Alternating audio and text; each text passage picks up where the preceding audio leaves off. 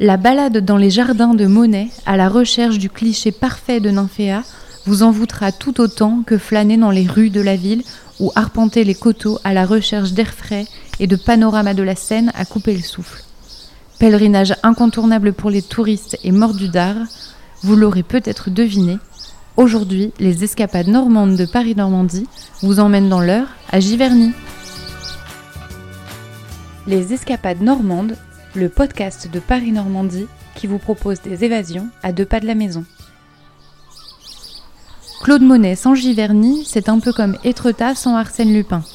Et dans la ville, le peintre impressionniste est partout. Chloé Savard a grandi dans le coin et on connaît un rayon sur Giverny. Aujourd'hui guide conférencière, elle vous propose des visites commentées du village et de la Fondation Monet. C'est notre incontournable du jour. Alors nous sommes dans les rues de Giverny, euh, qui sont relativement calmes à cette heure-ci, puisque euh, euh, il est encore tôt. Mais dans quelques heures, les rues vont fourmiller de touristes qui viennent régulièrement en pèlerinage sur cette terre sainte de l'art. Car Claude Monet y a vécu pendant la moitié de sa vie. Il est arrivé en 1883 et ne va jamais en repartir. Lorsqu'il décède en 1926, il a 86 ans. Il a donc vécu 43 ans dans ce petit village de 500 âmes. Alors nous sommes euh, maintenant devant l'ancien hôtel Body. Ancien hôtel Body car aujourd'hui il ne s'agit que d'un restaurant, mais à l'époque de Monet c'était bien plus. Effectivement, à partir de 1890, énormément d'artistes américains ont commencé à investir le village sous l'impulsion euh, de l'impressionnisme bien entendu.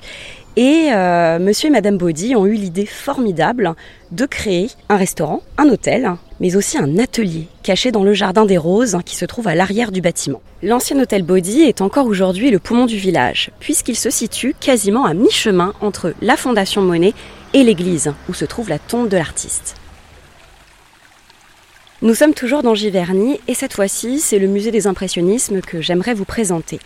Il s'agit de l'ancien musée d'art américain, fondé par Daniel Terra, et qui depuis 2009 est devenu le musée des impressionnismes, et non pas impressionniste.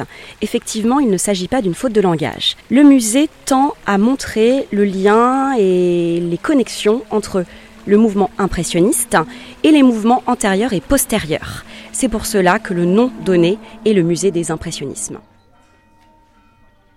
Alors là, nous sommes devant euh, la tombe de Claude Monet et de sa famille. Et c'est une tombe qui parfois euh, nous permet de découvrir de petits trésors. Car effectivement, les touristes venus du monde entier laissent libre cours à leur imagination pour déposer, euh, parfois dans des endroits assez cachés, des petits objets. Des origamis, parfois, mais aussi des galets avec des inscriptions, ou alors tout simplement des petites toiles format réduit. Pour le repas, c'est un autre lieu incontournable qui nous ouvre ses portes. Le Jardin des Plumes, petit cocon paisible et restaurant étoilé prisé de Giverny. L'occasion de découvrir les menus concoctés par le chef David Gallienne, grand gagnant de l'édition 2020 de Top Chef. C'est notre pause déjeuner du jour. Alors on est au Jardin des Plumes sous ce grand être euh, pleureur, un des plus euh, anciens euh, arbres du, parc du Jardin des Plumes. Ça fait 7 ans que cette maison s'est transformée en restaurant. C'était avant tout une maison de maître. Cette maison appartenait à, monsieur et madame Picard. Et cette dame était collectionneuse de, poules, d'où le nom Jardin des Plumes. Alors en ce moment à la carte, on est sur une carte très locavore hein, donc, euh, et, très de saison. Donc euh, la carte se fait en fonction des producteurs. C'est pas moi qui impose à mes producteurs ce qu'on va faire manger à nos hôtes. Donc en ce moment on peut euh, retrouver euh, par exemple euh, en entrée une, langoustine piquée au yuzu avec une crème de céleri et, une, gelée de pommes avec quelques herbes du jardin. on peut également retrouver une lotte cuite à la vapeur douce avec un baba ganouche, qui est une spécialité libanaise. Et en fait toute ma cuisine s'inspire aussi de, de mes voyages et de mes rencontres. Giverny n'a pas encore dévoilé tous ses trésors. Au cours d'une promenade pour admirer le panorama sur les hauteurs du village, vous tomberez sur un vignoble. Planté sur les coteaux, Camille Ravinet bichonne ses vignes dans le but de produire localement et à l'ancienne son vin givernois. C'est notre insolite du jour. Là, on est sur les hauteurs de Giverny, sur la parcelle Les Vignettes, en plein coteau, à 120 mètres d'altitude, euh, dans les méandres de la Seine, euh, dans la zone Natura 2000. Donc, euh, on a décidé de réintroduire la vigne comme il y a 200 ans, dans le même sens, pour recréer l'entité paysagère de l'époque. et réintroduire une culture ancienne avec les, modes d'emploi anciens, donc notamment le, labour au cheval comme on est en train de faire euh, aujourd'hui, euh, culture biologique sans intrants, d'une part pour respecter le lieu car on est en zone naturelle protégée et euh, pour respecter nos convictions qui sont vraiment de travailler à l'ancienne et de façon très propre pour obtenir, essayer d'obtenir un vin le plus pur possible.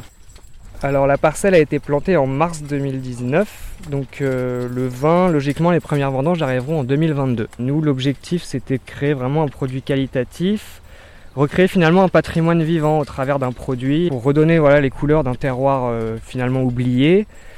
On a planté un chardonnay qui est un cépage non aromatique et qui va finalement révéler vraiment les, bah, connotations et les arômes euh, du lieu quoi, directement. Donc j'invite les gens euh, qui veulent euh, découvrir mon vin plus tard à d'abord venir visiter la vigne, découvrir euh, le vigneron et le vignoble. Après toutes ces aventures, il est grand temps de se reposer. Belle bâtisse de maître et ancienne maison pour dames, la Musardière est un hôtel-restaurant de charme en plein cœur du village. L'équipe jeune et audacieuse qui s'occupe des lieux a su lui redonner vie sans qu'il ne perde son âme. C'est notre bon plan pour dormir du jour. Alors l'histoire de la Musardière, en fait, c'est euh, une bâtisse de 1860 qui a connu la guerre, qui a, été, euh, qui a connu les bombardements. Ça a été une maison de repos pour euh, jeunes filles. Donc elle a son histoire, elle a son, vécu. Ça a été repris il y a un an et demi pour, pour refaire cette nouvelle version de la Musardière et en donner quelque chose de chaleureux et, contemporain à la fois qui, qui s'y prête bien à Giverny. On a tout restructuré, la dimension des chambres, on a agrandi les chambres, on a apporté des nouvelles euh, matières. On a gardé aussi également aussi les, pièces maîtresses de la maison. On est parti de ça et après en fait l'architecte a donné l'atmosphère euh, et les couleurs euh, qui étaient déjà présentes des pièces maîtresses. On est reçu ici un peu comme à la maison. Voilà, c'est vraiment l'ambiance qu'on veut donner. Et si l'envie vous en dit, à deux pas de Giverny, découvrez les trésors de Vernon, ceux de Gaillon, des Ondelis et tant d'autres charmants endroits qu'il serait dommage de passer à côté de ce coin de Normandie. Je vous donne rendez-vous la semaine prochaine pour de nouvelles aventures à Saint-Sénéry-le-Géret. Et en attendant, faites de belles escapades normandes.